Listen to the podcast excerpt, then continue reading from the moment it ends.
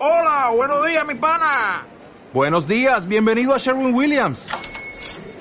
¡Ey! ¿Qué onda, compadre? ¿Qué onda? Ya tengo lista la pintura que ordenaste en el ProPlus app. Con más de 6.000 representantes en nuestras tiendas listos para atenderte en tu idioma y beneficios para contratistas que encontrarás en aliadopro.com. En Sherwin Williams somos el aliado del PRO.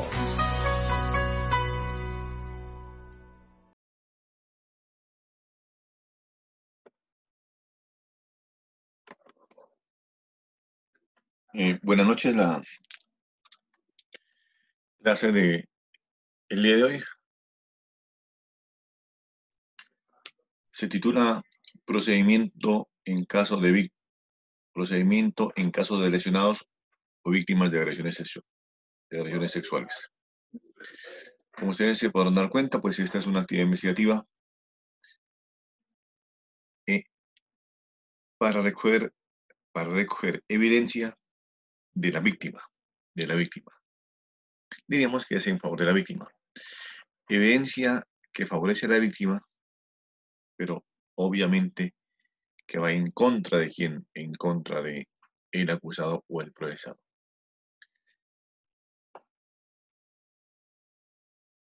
Esta actividad investigativa de procedimiento en caso de lesionados o de víctimas de agresiones sexuales se encuentra regulada en el artículo 250 del Código de Procedimiento Penal. Bueno, pues ¿y de qué trata esta actividad investigativa? Ese artículo 250, doctores, si ustedes lo miran, dice lo siguiente, que cuando se trata de investigaciones relacionadas con la libertad sexual, la integridad corporal o cualquier otro delito en donde resulte necesaria la práctica del reconocimiento y exámenes físicos de las víctimas, tales como extracciones de sangre, toma de muestras de fluidos corporales, semen u otros análogos, y no hubiera peligro de menoscabo para su salud, la policía judicial requerirá el auxilio del perito forense a fin de realizar el reconocimiento o examen respectivos. Entonces,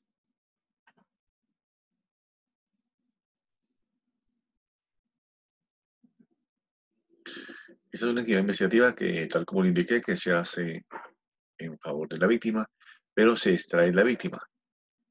El artículo 250 pues, nos indica de que la Policía Judicial requerirá el auxilio del perito forense. Es una actividad investigativa que hace quién? ¿Qué hace Policía Judicial? Con el auxilio del perito forense. En este caso, pues puede tratarse de un médico forense. No obstante, el segundo indica que en todo caso deberá obtenerse el consentimiento escrito de la víctima o de su representante legal cuando fuere menor o incapaz. Y si eso no lo prestaren, se le explicará la importancia que tiene para la investigación y las consecuencias probables que se derivarían y las consecuencias probables que se derivarían de la imposibilidad de practicarlos expresar en su negativa se acudirá al juez de control de garantías para que fije los condicionamientos dentro de los cuales debe efectuarse la inspección. Entonces, el segundo inciso pues se refiere a que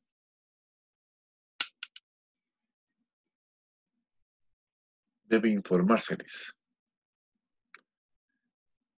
Debe obtenerse ese consentimiento. El consentimiento que hace alusiones al segundo inciso se refiere al consentimiento informado. ¿Eso qué quiere decir? Consentimiento informado en el sentido de que el médico forense, quien practique este examen, pues debe informarle en qué consiste ese procedimiento. ¿En qué consiste el procedimiento? Los riesgos de ese procedimiento. Y además de informarle, pues debe percatarse que la víctima entienda ese procedimiento. ¿Qué es lo que el procedimiento se va a practicar? Si se va a hacer sangre, se le va a tomar una muestra de fluido corporal de semen o análogo. Eso se debe informar a la víctima. Y aquí nos indica, pues, si la víctima, y ese consentimiento de la víctima lo debe otra vez por escrito. Y entonces, el segundo inciso, pues, nos relaciona a dos tipos de víctimas. Una víctima mayor de edad y una víctima menor de edad. Cuando la víctima mayor de edad, ese consentimiento Ese consentimiento informado lo tiene que dar quién? Lo tiene que dar pues la víctima. Pero cuando es menor de edad, lo tiene que dar el representante legal. Nos presenta el evento ese inciso segundo. ¿Qué ocurre si no lo prestaren? Entonces, que si no lo prestaren, ese consentimiento pues se les va a explicar, se les debe explicar por parte de Policía Oficial la importancia que tiene para la investigación y las consecuencias probables que se derivarían de la imposibilidad de, de practicarlos. Es decir, una de las consecuencias sería que pronto pues la investigación no puede seguir adelante. No obstante, a lo que indica, no obstante, pues a eso, a esa explicación que hay que indicarle sobre esa importancia para la investigación y además sobre ese consentimiento que tiene que eh, presentar de manera escrita a las víctimas. El segundo nos dice lo siguiente, que de perseverar en su negativa hacia cuidar al juez de control de garantías para que fije los condicionamientos dentro de los cuales debe efectuarse la inspección. Eso todavía está diciendo que si se, se niegan su negativa, pues hay que acudir al juez de control de garantías. Nos sale el artículo 250 que ese reconocimiento o inspección se realizará en un lugar adecuado, preferiblemente en el Instituto de Medicina Legal y Ciencias Forenses o en su defecto en un establecimiento de salud.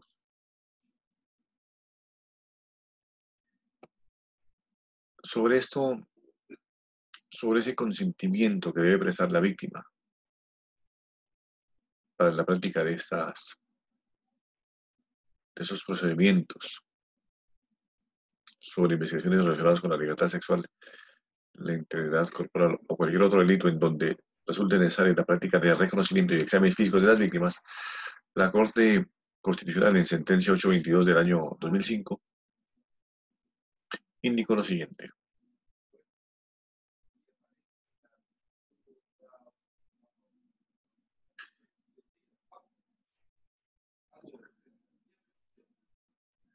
Que efectivamente la víctima o el representante legal de esa víctima debe dar consentimiento libre e informado. O sea, si es un consentimiento médico, es un consentimiento libre e informado. El consentimiento informado para la práctica de, de esa actividad investigativa.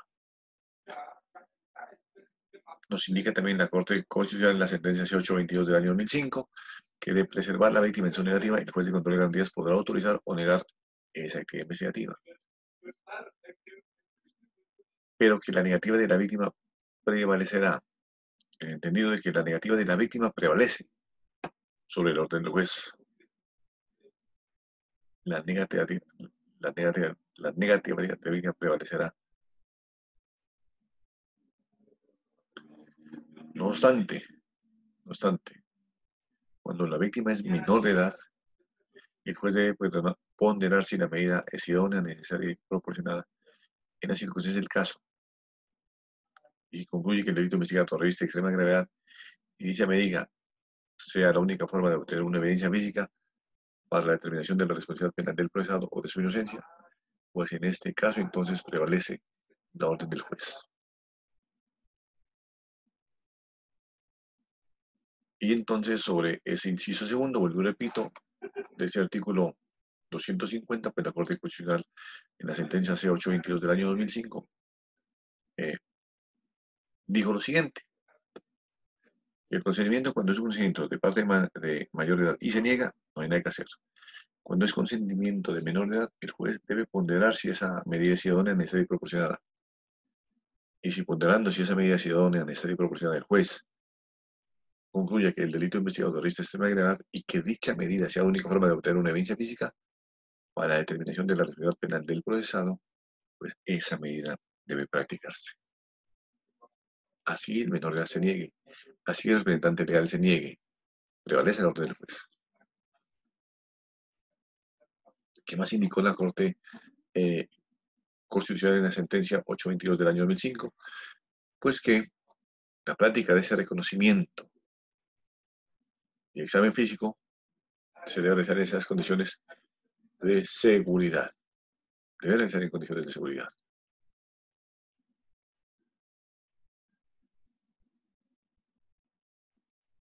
Otro aspecto a tener en cuenta, pues que la Fiscalía General de la Nación, pues también eh, ha realizado unos protocolos para la para la toma de esa actividad investigativa. La actividad investigativa de procedimiento en caso de lesionados o de víctimas de agresiones sexuales. Hay protocolos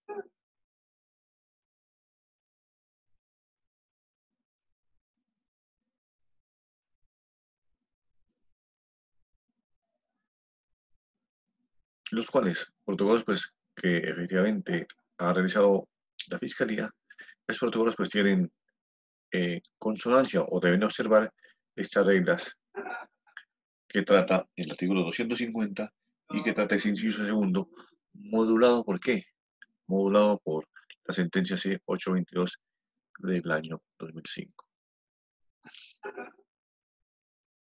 Eh, se debe indicar algo también importante, en este procedimiento, en caso de lesionados o de víctimas o agresiones o de, o de víctimas de agresiones sexuales, pues se debe tener en cuenta que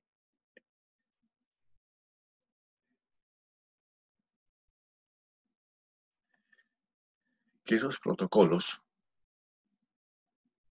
constituyen en herramientas para cumplir con los estándares de la debida diligencia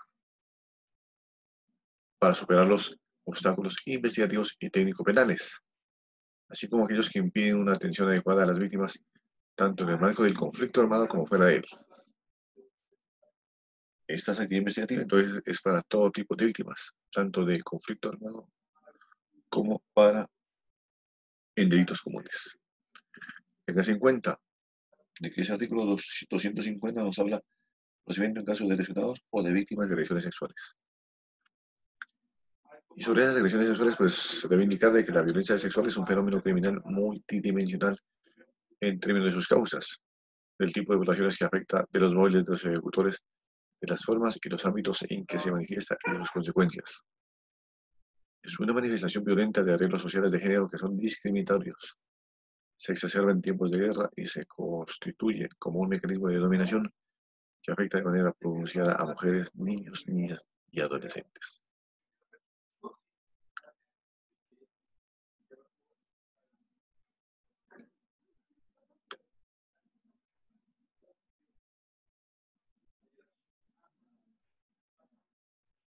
En esta actividad administrativa, pues las víctimas de la violencia sexual pueden enfrentar una serie de obstáculos determinantes en la decisión de denunciar, lo cual se construye en un reto para la actividad probatoria, ya que puede significar un aumento en el tiempo transcurrido desde la ocurrencia del hecho hasta el conocimiento de la noticia criminal o incluso que la investigación de los hechos deba comenzar sin contar con el relato de lo ocurrido por parte de la víctima.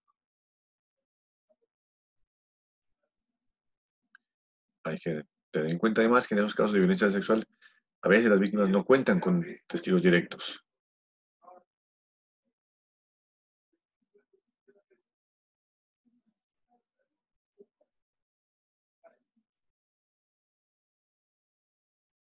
Igualmente se debe tener en cuenta lo que se debe entender por esa agresión sexual. La agresión sexual pues es todo acto de el uso de la violencia física, psíquica o moral se ejerce sobre una persona para imponer una conducta sexual en contra de su voluntad, provocar la realización de un acto de naturaleza sexual en condiciones de indivisión, atentar contra el normal desarrollo de la sexualidad y vulnerar las condiciones sexuales plenas de salud y bienestar físico psíquico. La violencia sexual atenta contra la libertad, la integridad y la formación sexuales y constituye una forma de violencia que involucra diferentes tipos de ataques de naturaleza sexual, perpetrados en contra de mujeres, hombres y niños, niñas y adolescentes genera repercusiones tanto para las víctimas como para los testigos y puede causar efectos desestabilizadores profundos en comunidades y en poblaciones en su conjunto. Afecta esta, estas elecciones sexuales, pues afectan derechos fundamentales, porque compromete la vida, la dignidad, la libertad, integridad física y psicológica, el libre ejercicio de derechos sexuales y reproductivos. De ahí la importancia de, esa, de ese consentimiento informado. Porque en ese consentimiento informado es cuando se deben informarles a las víctimas los derechos que tienen. Derechos a que sometan ese procedimiento en beneficio de la investigación y en beneficio de esas, ellos mismos. Pues ¿Para qué? Para reclamar justicia. Otro muy importante, pues diríamos que es importante, valga la redundancia, tenerlo en cuenta, es la perspectiva de género que se ve en esta actividad investigativa. Es decir, esa perspectiva de género pues, que se refiere a las diferencias socialmente construidas sobre funciones, comportamientos, actividades y atributos que la sociedad considera apropiados para los hombres y mujeres. Las diferencias de género corresponden con los roles construcción que tradicionalmente se han asignado a hombres y mujeres en la sociedad y que se convierten en prejuicios sobre lo, considera, lo que se considera normal. Hay que tener en cuenta también de que estas agresiones sexuales pueden tener origen en violencia basada en género. O sea,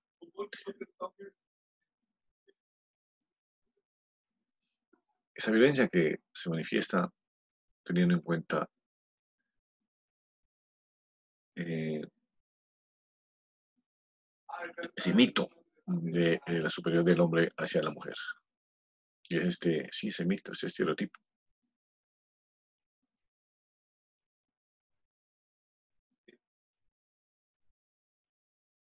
Y si tenemos en cuenta, pues, que esas agresiones sexuales muchas veces tienen origen en esa violencia originada por el género, pues es importante tener en cuenta de que en esa actividad investigativa debe realizarse o tener en cuenta el enfoque diferencial, es decir, medidas de acciones para evitar la discriminación por el género.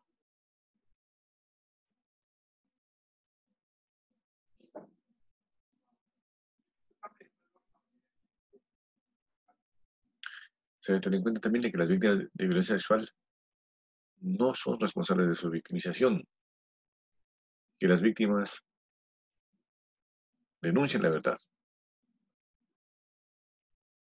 que los delitos de violencia sexual son supremamente graves, que la violencia sexual afecta tanto a mujeres como a hombres, que las víctimas con discapacidad mental o intelectual son capaces de reconocer a su victimario.